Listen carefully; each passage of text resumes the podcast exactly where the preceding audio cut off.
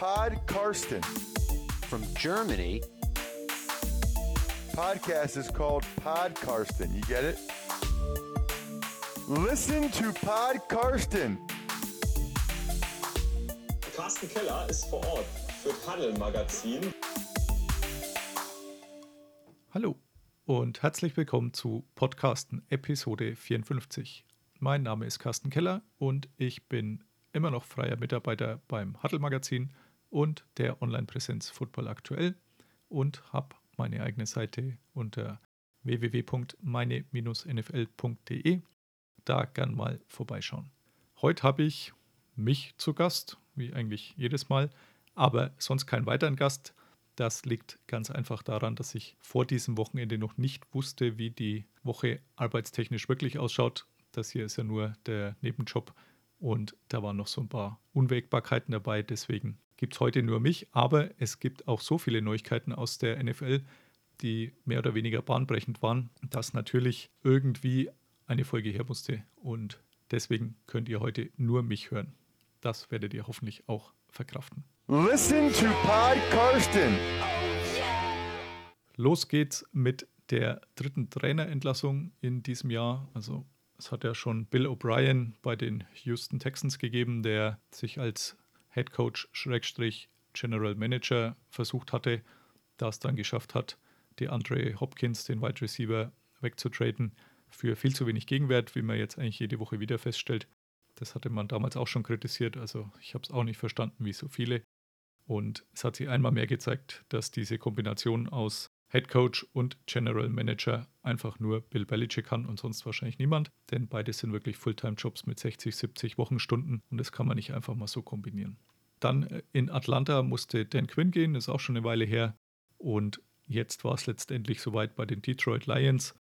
Matt Patricia, auch ein Bill Belichick-Schützling, hat sich jetzt knappe drei Jahre bei den Lions versuchen dürfen, mit sehr, sehr wenig Erfolg, muss man wirklich sagen. Also immer negativen Rekord, nachdem er ein Team geerbt hatte, das, glaube ich, die Saison vorher bei 8-8 stand, hat er es da nicht mal annähernd hingebracht. Und der Bill Belichick Way hat auch bei den Lions nicht funktioniert. Vor der Saison hat die Eigentümerin schon gesagt, man hält an ihm fest, was auch da viel Kritik ausgelöst hat aber er spielt mehr oder weniger auf Bewährung. Diese Bewährungszeit ist jetzt letztendlich beendet, denn es kam wieder mal zu wenig Erfolg rum und das Debakel an Thanksgiving, das erste Spiel, das an dem Abend dann war, man grandios verloren hat gegen die Houston Texans, die ohne Bill O'Brien plötzlich gewinnen. Also jetzt ist ja Romeo Crenell, der Head Coach, auch mal irgendwann bei den Patriots unter Bill Belichick beschäftigt gewesen.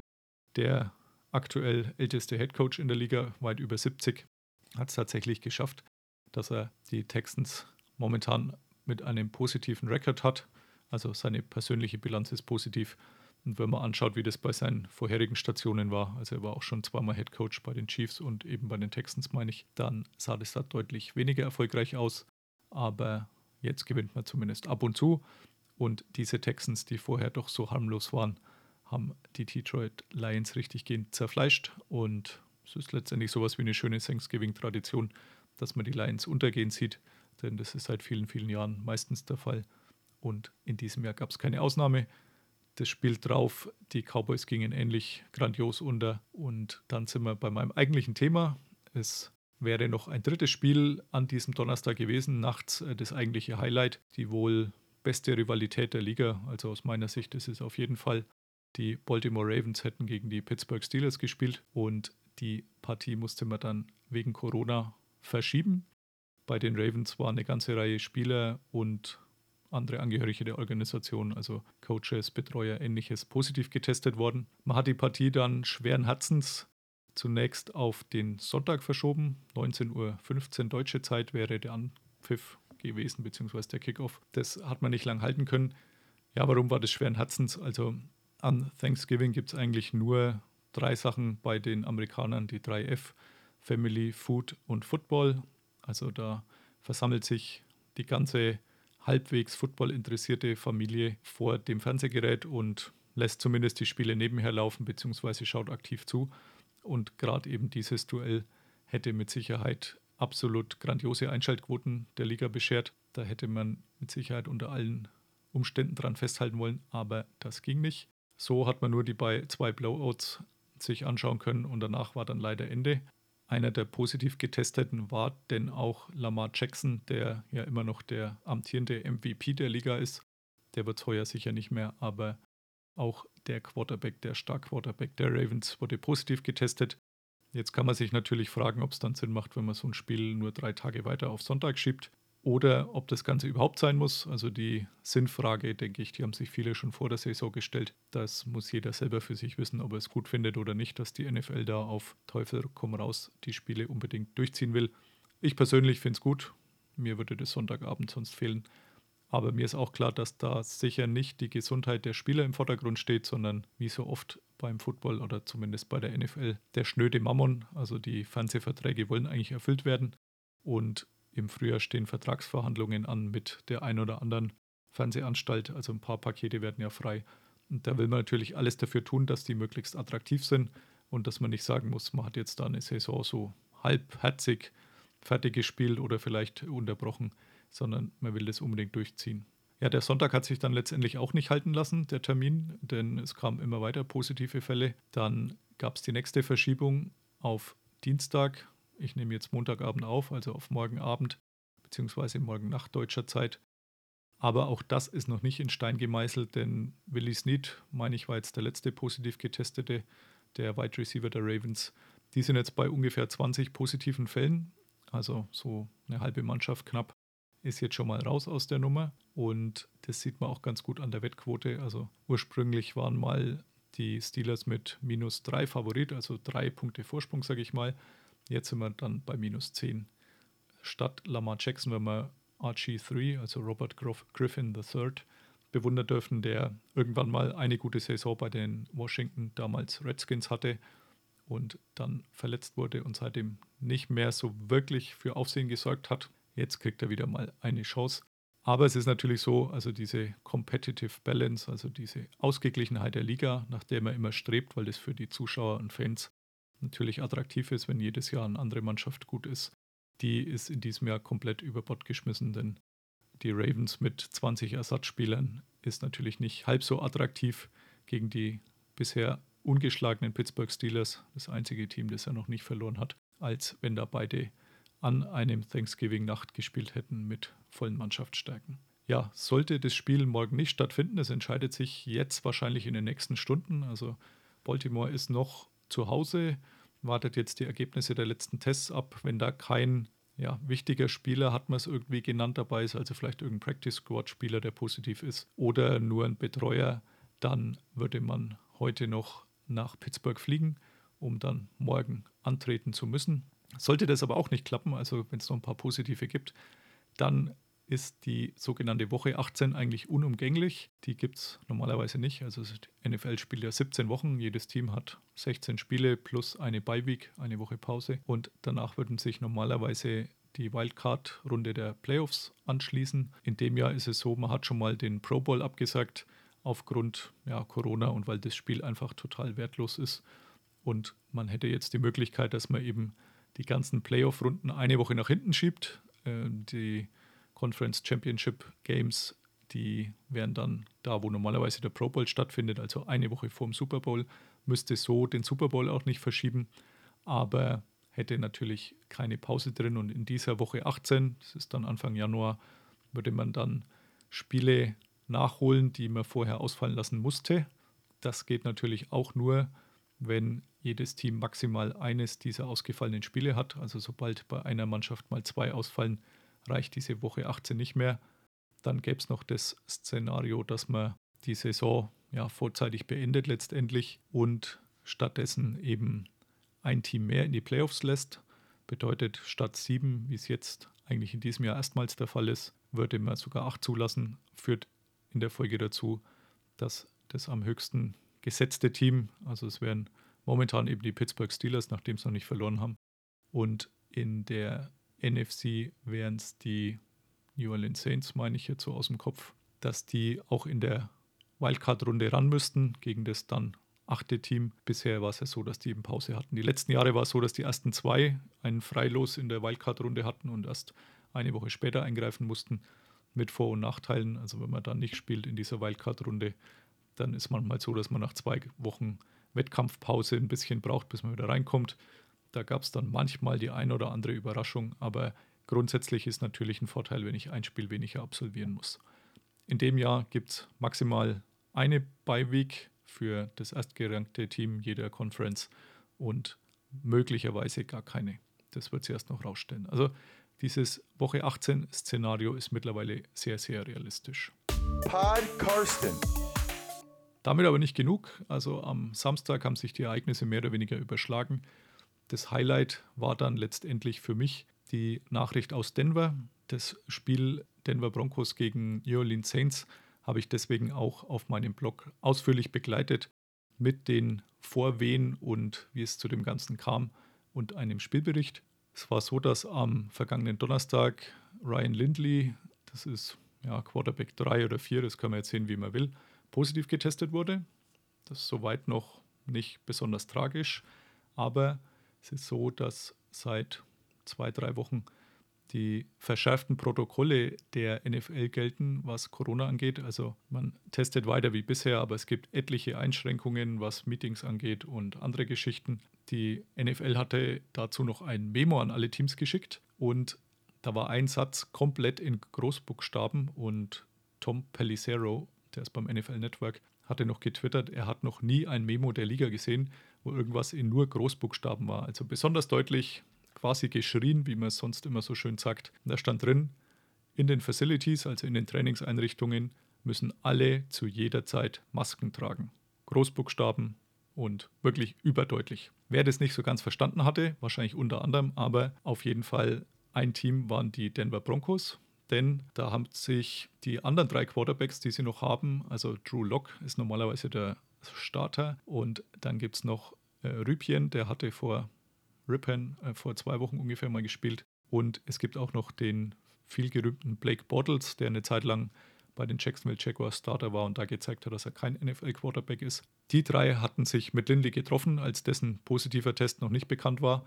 Und clevererweise, in Anführungszeichen, haben sie alle keine Masken dann aufgehabt. Drew Lock hat sich dann am Sonntag entschuldigt, dass das nicht die allerhellste Entscheidung war. Sie haben in einem Social Distancing Setting kurz mal die Masken abgenommen, das hat er erst beschrieben. Aber nachdem die NFL alle Videos ausgewertet hatte, die man so gefunden hat, haben sie festgestellt, nee, das geht nicht. Das stand auch eindeutig so fest. Und deswegen ist neben Lindley auch keiner der anderen drei am Sonntag spielberechtigt weil alle eine fünftägige häusliche Quarantäne antreten müssen. Also am Samstag hat man denen Bescheid gesagt, Jungs, packt eure Sachen im Training, könnt sofort heimfahren und kommt in fünf Tagen wieder. Und dann äh, ging natürlich das große Rätselraten los. Wer könnte denn jetzt bei den Denver Broncos Quarterback spielen? Es war recht interessant bei Twitter zu sehen, denn es kamen da gleich relativ viele Vorschläge, die aber fast alle Schwachsinn waren, wenn man sich ein bisschen mit der Materie beschäftigt hat vorher. Denn letztendlich ist es so, für neue Spieler, die zu einem Team stoßen wollen, braucht es mehrere Negativtests, bevor die tatsächlich dann in die Trainingseinrichtungen dürfen. Also müssen ein paar Tage getestet werden hintereinander. Alle Tests müssen negativ sein, dann dürfen die hin. Ich kann also nicht am Samstag irgendeinen Spieler verpflichten, der am Sonntag spielt, weil der muss halt erst zwei, drei Tage negative Tests bringen und dann kann er zum Team. Bringt den Broncos nichts. Also dieses Szenario, wir holen irgendeinen Free Agent, zum Beispiel, was immer wieder kam, Colin Kaepernick oder äh, Peyton Manning, so halb ernst gemeint, oder sogar John Elway, ist schon mal außen vor, denn die müssten alle Tests absolvieren. Bei John Elway war ich mir nicht so ganz sicher, das ist der General Manager der Denver Broncos. Der hat in den 90ern zwei Super Bowls mit den Broncos geholt. Und dadurch, dass er der Manager ist, wurde er natürlich auch regelmäßig getestet. Der hatte aber selbst Corona vor zwei, drei Wochen, glaube ich. Bin mir nicht ganz sicher, ob der rein theoretisch hätte spielen können. Wahrscheinlich nicht. Eine Verschiebung hat man natürlich auch kurz angedacht von Seiten der Broncos. Da hat die NFL dann gleich gesagt, nö, könnt ihr vergessen, Jungs, gibt's so nicht. Der Social Media Account oder das Social Media Team der Denver Broncos hatte mal spaßeshalber bei den Denver Nuggets angefragt, ob Jokic, ähm, der scheint recht groß zu sein, der Basketballer, ob der vielleicht äh, spielen könnte. Asking for a friend, also muss ein bisschen schmunzeln. Aber letztendlich, diese Vorschläge waren alle durch. Plan A. Plan B Von Miller hat dann mal getwittert, er könnte doch spielen, weil so als Quarterback sein Knöchel, an dem er verletzt ist und deswegen er auch auf der Injured Reserve Liste ist, den braucht er als Quarterback nicht unbedingt und ein paar Meter werfen geht schon. Die Broncos hätten gerne ihren Quality Control Coach Rob Calabrese, ein ziemlich junger Mann, äh, eingesetzt. Der hat bei UCF, also die University of Central Florida, am College gespielt. Überraschenderweise Quarterback. Und den hätte man ganz gerne jetzt aufgeboten.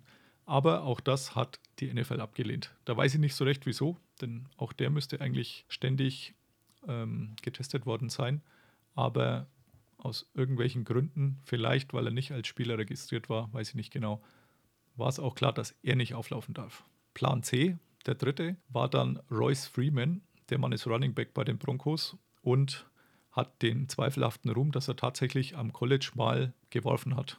Und der war sowieso immer der sogenannte Not-Quarterback. Also wenn man im Spiel zwei Stück aufbietet, wenn die sich beide verletzen sollten, dann wäre Royce Freeman derjenige gewesen, der zum, Ein äh, zum Einsatz kommt. Der hat am College genau einen Pass geworfen, hat bei Oregon gespielt und den zu Marcus Mariota, den momentanen Backup der Las Vegas Raiders und vormaligen Nummer 2 Pick, Marcus Mariota der Tennessee Titans, also hoch im Draft gezogen worden. Also Royce Freeman hatte einen einzigen Pass am College, ich glaube über 26 Yards, den zu Mariota für einen Touchdown, also 100% Quote, wäre eine Möglichkeit gewesen.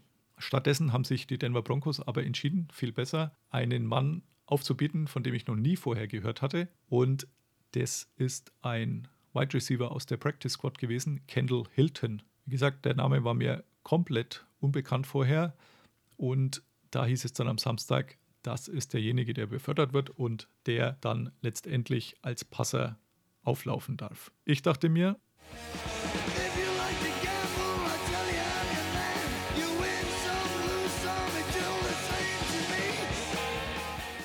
wenn ich solche Sachen mitkriege, dann setzt bei mir immer dasselbe Muster ein. Also irgendwer fällt aus, dann überlege ich, wer ist denn der Backup? und schau, was sind eben seine Yardvorgaben, was kriegt er, wenn er einen Touchdown macht. Oder hat es so einen Einfluss aufs Spiel, dass ich vielleicht sogar auf die andere Seite wette. Die Nachricht, dass Hilton auflaufen wird und man keine Quarterbacks hat, das kam alles irgendwo Samstag gegen Mitternacht. Hab's eine halbe Stunde zu spät mitgekriegt letztendlich. Sonst hätte ich da mehr aufgefahren. Die Line war, das Handicap war New Orleans Saints minus 6 grundsätzlich mal. Also eh schon deutlich favorisiert die Gäste, obwohl bei denen Taysom Hill, der auch nur Backup-Quarterback ist, eingesetzt werden würde. Also Drew Brees hat sich ja, wie es irgendwo hieß, so schön ein halbes Rack Rippen gebrochen. Ich glaube elf insgesamt von den paar 20, die man so hat. Und da war klar, dass der noch eine Weile ausfällt. Stattdessen dann Taysom Hill, der kann ganz gut laufen, ein bisschen werfen kann er auch. Letzte Woche war es ganz gut bei seinem ersten Einsatz von Beginn an. Aber es ist jetzt auch nicht so, dass das der Überquarterback ist. Deswegen minus 6 eigentlich schon ganz hohe Hürde. Aber jetzt durch diese Geschichte, dass man auf der anderen Seite eigentlich überhaupt keinen Quarterback aufbieten kann, beziehungsweise einen Wide Receiver aus der Practice Squad, der dazu vor ein paar Wochen noch nicht mal in der Practice Squad war, sondern den man, äh, der hat irgendwie, ich glaube, der war Marketing oder irgendwas hat er betrieben, irgendwie Sales, also irgendwas mit Verkauf.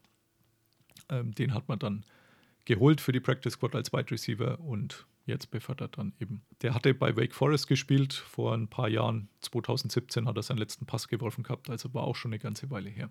Ja, wettmäßig war es so, die meisten Anbieter hatten das Spiel schon komplett vom Bord genommen. Wahrscheinlich, weil natürlich Geld ohne Ende auf die Saints gewettet wurde. Und das machen die natürlich nicht lang mit. Die Anbieter, die haben dann ihre internen Warnsignale und wenn dann viel Geld auf eine Seite kommt, dann nimmt man das Spiel lieber mal raus und schaut, was da eigentlich so Sache ist. Und das war auch bei meinen Top 4 Wettanbietern so, wo noch Geld rumlag.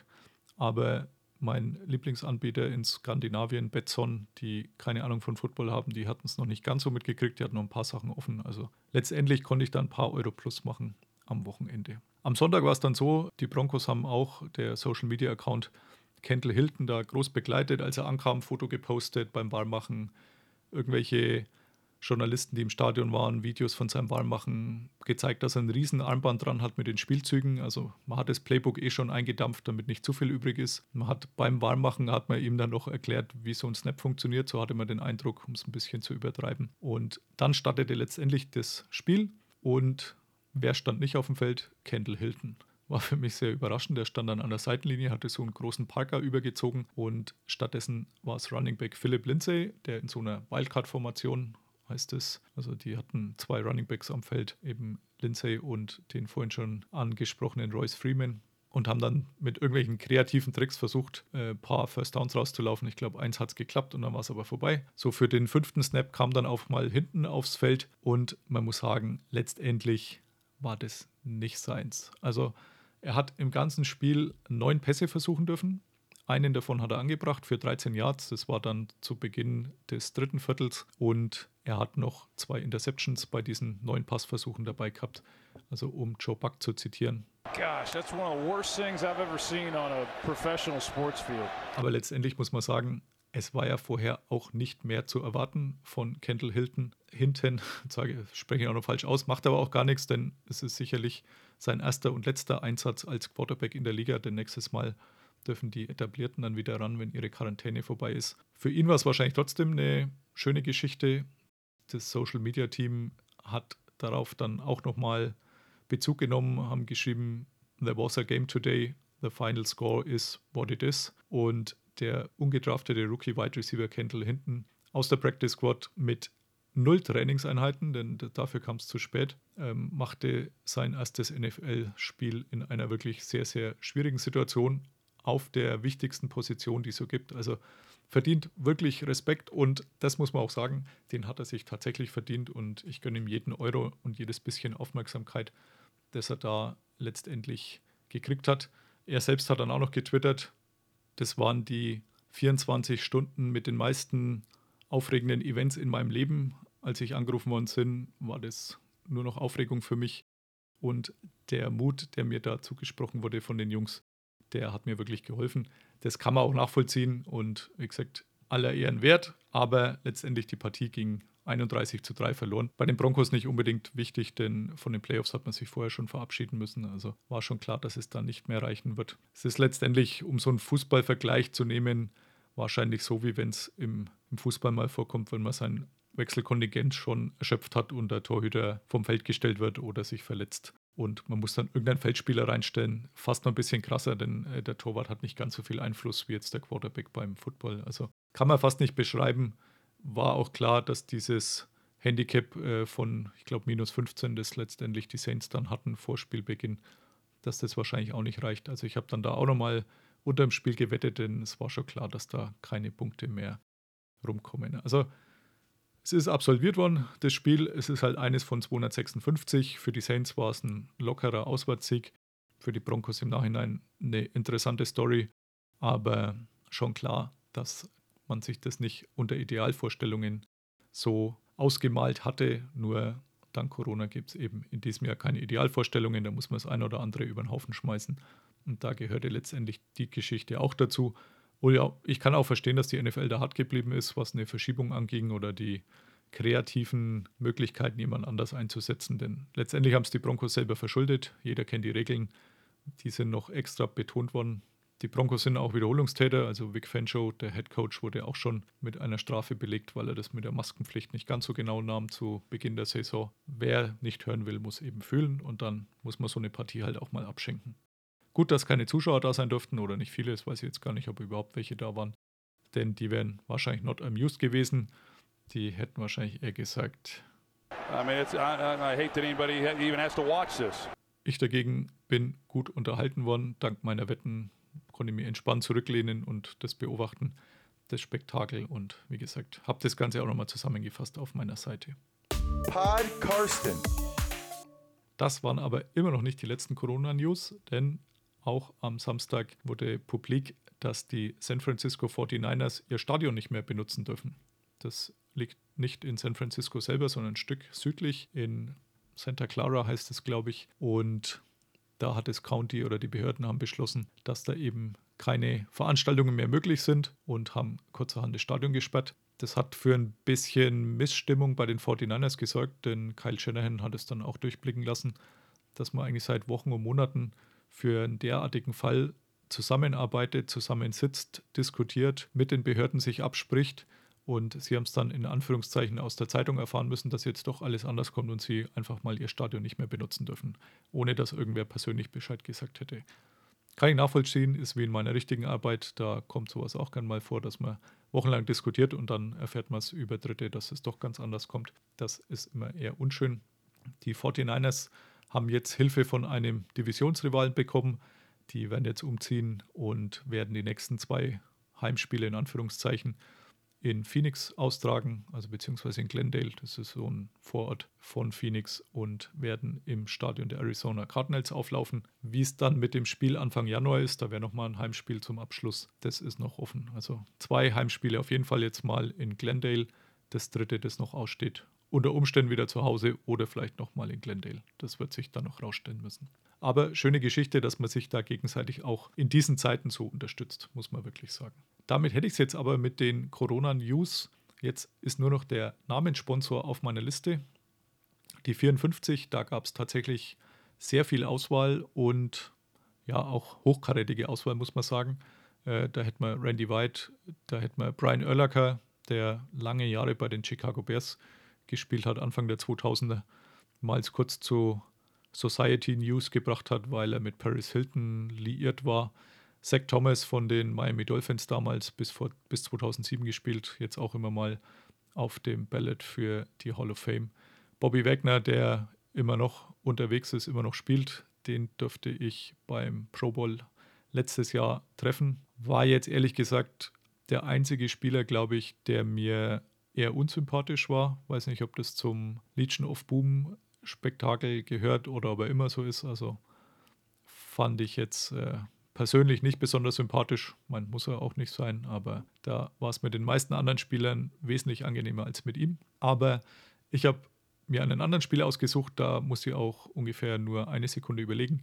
Und zwar Teddy Bruschi, den Linebacker der New England Patriots, der mittlerweile auch seit ein paar Jahren Karriereende hat. Also der wurde 96 als Drittrunden-Pick nach seiner Zeit am College bei Arizona geholt und hat letztendlich bis 2008 gespielt, hat dreimal den Super Bowl gewonnen, also die ersten dreimal für die Patriots äh, Anfang der 2000er. War nur einmal beim Pro Bowl, das hat mich tatsächlich jetzt überrascht, wie ich es nachgelesen habe, im Februar 2005 und hat drei Tage später einen Schlaganfall erlitten. Also vielleicht war es ganz gut, dass er nicht öfter beim Pro Bowl war. Vielleicht hat er den Klimaanwechsel nicht vertragen, keine Ahnung. Auf jeden Fall hatte er einen leichten Schlaganfall, ist dann hatte dann verkündet, dass er die folgende Saison 2005 auslässt, ist aber dann doch im Oktober zurückgekommen und prompt auch als Comeback Player of the Year ausgezeichnet worden. Nicht alleine mit Steve Smith.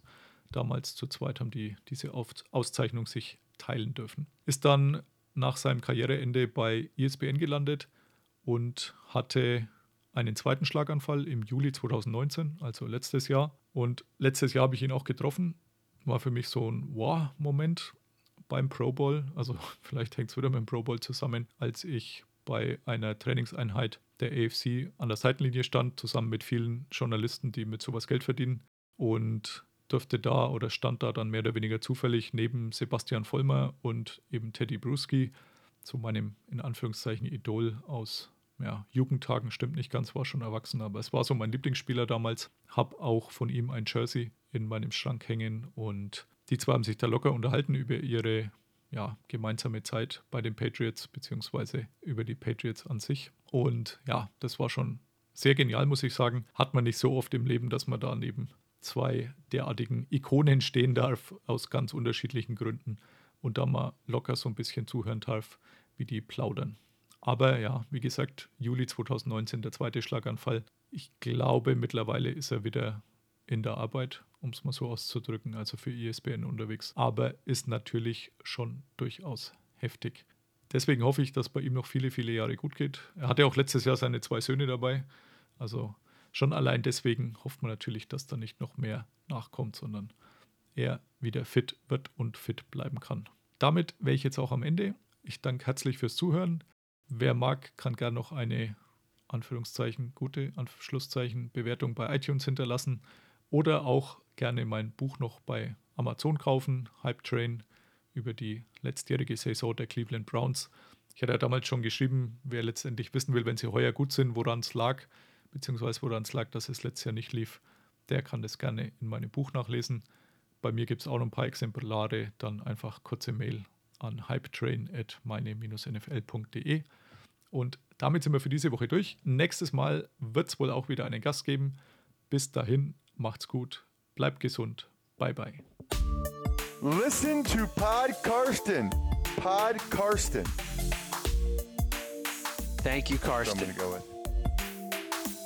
Carsten Keller ist vor Ort für Paddel Magazin. Karsten, you're a great dude. Danke und alles gut.